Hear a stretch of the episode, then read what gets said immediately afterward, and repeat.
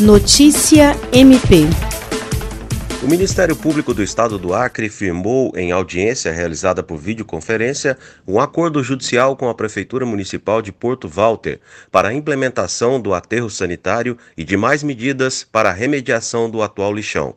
O promotor de justiça Iverson Bueno, responsável pela Promotoria de Justiça especializada de defesa do meio ambiente da Bacia Hidrográfica do Juruá, com atribuições ambientais junto ao município de Porto Walter, destacou que o município avançou em algumas medidas de remediação do lixão por conta das ações integradas e coordenadas pela equipe do programa Cidades Saneadas do MPAC, mas que até o momento o aterro sanitário não foi executado. Essa medida foi dificultada com a mudança de gestão na prefeitura e também por conta da pandemia.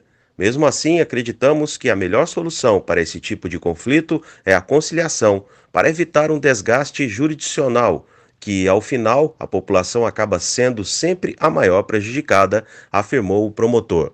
William Crespo, para a Agência de Notícias do Ministério Público do Estado do Acre.